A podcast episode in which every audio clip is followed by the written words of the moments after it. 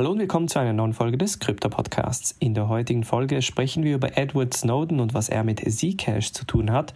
Wir sprechen über die Krypto-Wallet Argent, welche 40 Millionen US-Dollar bekommt, um weiter zu expandieren. Und dann sprechen wir noch über ENS-Domains und wie du diese profitabel traden kannst.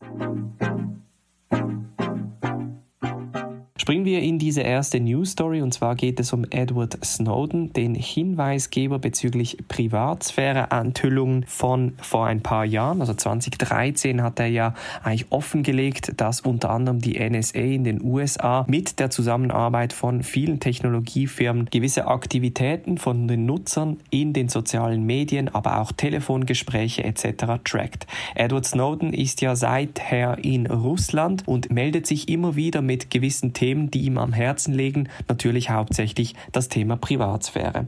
Interessant ist jetzt, dass jetzt gerade herausgekommen ist, dass er der sechste Partizipierende bei der Erstellung von Zcash, also dem Privatsphäre-Coin, gewesen ist. Und zwar hat es 2016 eine Gruppe von sechs Leuten gegeben, welche ein sogenanntes Trusted Setup, also ein Verhältnis, bei welchem man einander vertraut, also das sind dann sechs Leute gewesen, die sich dann zusammengeschlossen abgeschlossen haben und eigentlich die Weichen für die Privatsphäre-Coin Zcash gelegt haben. Interessant ist, dass er das sehr lange unter einem Pseudonym gemacht hat, nämlich John Dobertin.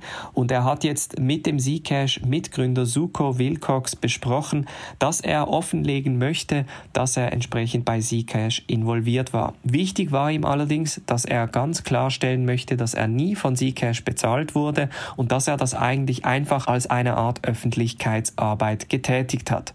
Ich war ein bisschen überrascht, dass Zcash nicht noch stärker gestiegen ist, weil eine, ich sag mal, Unterschrift von Edward Snowden doch nochmal einem Privatsphäre-Projekt ein gewisses Vertrauen schenken würde. Dann springen wir zu der Crypto-Wallet Argent oder Argent, die 40 Millionen US-Dollar von unterschiedlichen Kapitalgebern wie Fabric Ventures, Metaplanet, Animoca, aber auch Jump Crypto erhalten haben. Ziel von dieser Kapitalaufnahme ist es, weiter geografisch geografisch zu expandieren und unter anderem auch in Lateinamerika Fuß zu fassen.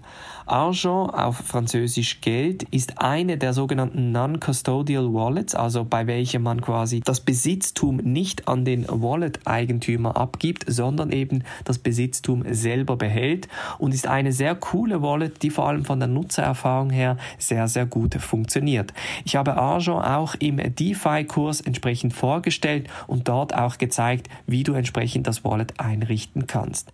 Cool ist auch, dass man im Wallet direkt eigentlich gewisse Krypto Krypto staken kann, zum Beispiel Ethereum für 5%, aber auch USDC für 15%. Dank der Investition in sogenannte L2-Skalierungslösungen ist die Transaktionsgebühr bei Argent auch entsprechend günstig. So ist es für viele Nutzer viel günstiger, ein Wallet wie Argent zu nutzen versus ein anderes Wallet wie MyEtherWallet etc. Und dann zum Schluss springen wir noch zu ENS, dem Ethereum Name Service. Das sind die klassischerweise die Domains, die mit ETH am Ende aufhören. Diese haben ja vor einigen Monaten einen Coin rausgegeben. Ich hatte darüber berichtet, unter anderem auch im Airdrop Guide, welchen du in der Podcast-Beschreibung findest.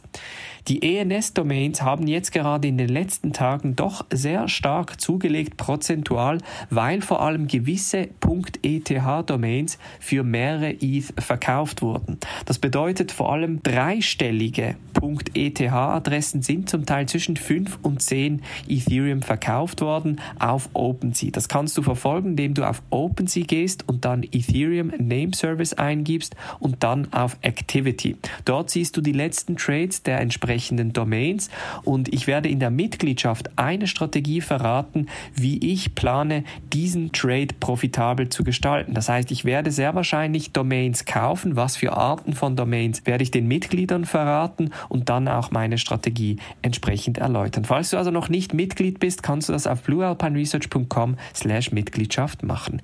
Wir hören uns in der nächsten Folge wieder. Macht's gut und bis dann.